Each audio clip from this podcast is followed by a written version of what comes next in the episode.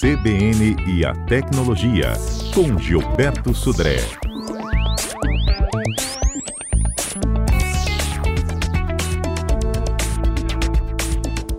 Todo mundo com o smartphone na mão sofre com a mesma mania: olhar o tempo todo para os aplicativos e ser interrompido pelas notificações, não é mesmo? Isso tem provocado o aumento da ansiedade e também causa uma distração constante, o que pode comprometer bastante a produtividade e o próprio bem-estar. O Google já havia anunciado um recurso chamado Modo Foco, capaz de amenizar os efeitos dos alertas digitais, e agora começa a liberar essa ferramenta de forma oficial. A ferramenta faz parte do programa Bem-Estar Digital, e ajuda a pausar temporariamente os aplicativos para que os usuários possam se concentrar em suas tarefas. Você pode deixar as redes sociais e games na geladeira, por exemplo. Toda vez que tentar usá-los, o software vai te lembrar que eles estão fora de ação. Isso significa também que os comunicados enviados por esses aplicativos também ficarão emudecidos até segunda ordem. As principais funcionalidades, por enquanto, são a programação de horários em que determinados aplicativos ficarão fora do ar e a possibilidade de dar uma escapadinha no modo foco, só para usar rapidinho algum utilitário sem alterar o cronograma estabelecido no período.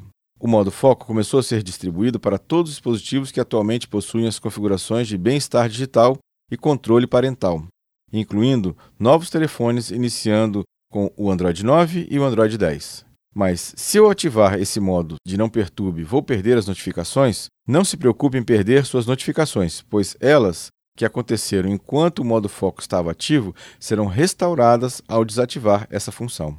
E como ativar o modo foco? Basta acessar seu aplicativo Bem-Estar Digital nas configurações e em seguida toque na opção Modo Focus. Depois de abrir, toque no botão azul para iniciar o modo de bloqueio das notificações. Por padrão, no entanto, nenhum aplicativo é bloqueado. Para escolher quais aplicativos serão bloqueados, marque a caixa ao lado do nome de cada aplicativo no menu principal. Para remover um aplicativo da lista de bloqueio, basta desmarcar a caixa de seleção para exibir as notificações de novo fora do modo foco. Bom, esse é um aplicativo bem interessante, ele consegue inclusive fornecer informações de qual é a frequência ou quanto tempo você gasta com cada um dos aplicativos instalados no seu celular. É uma boa recomendação para saber exatamente o que você está fazendo com os aplicativos no seu aparelho. Vamos falar agora de algumas notícias que foram importantes na semana. A primeira delas do Instagram. Instagram com limite de idade. A partir de agora, novas regras chegam ao aplicativo e dados como data de nascimento serão solicitados para os novos usuários globalmente. De acordo com os termos de uso da rede social, o usuário só deveria confirmar ter pelo menos 13 anos para ativar sua conta. Agora, segundo o Instagram, saber a idade das pessoas no Instagram é uma parte importante do trabalho que estão fazendo para manter os jovens seguros. Eles também dizem que vão usar essa informação de data de nascimento uh, ou de aniversário, para criar experiências mais personalizadas. Windows 10 Mobile sem atualização. A Microsoft confirmou que irá encerrar o suporte ao Windows 10 Mobile em dezembro desse ano. Agora, assim o sistema deixará de receber as novas atualizações de segurança. No entanto, os celulares continuarão a funcionar, assim como a loja de aplicativos, e será possível criar novos backups de dispositivos até março de 2020, bem pertinho.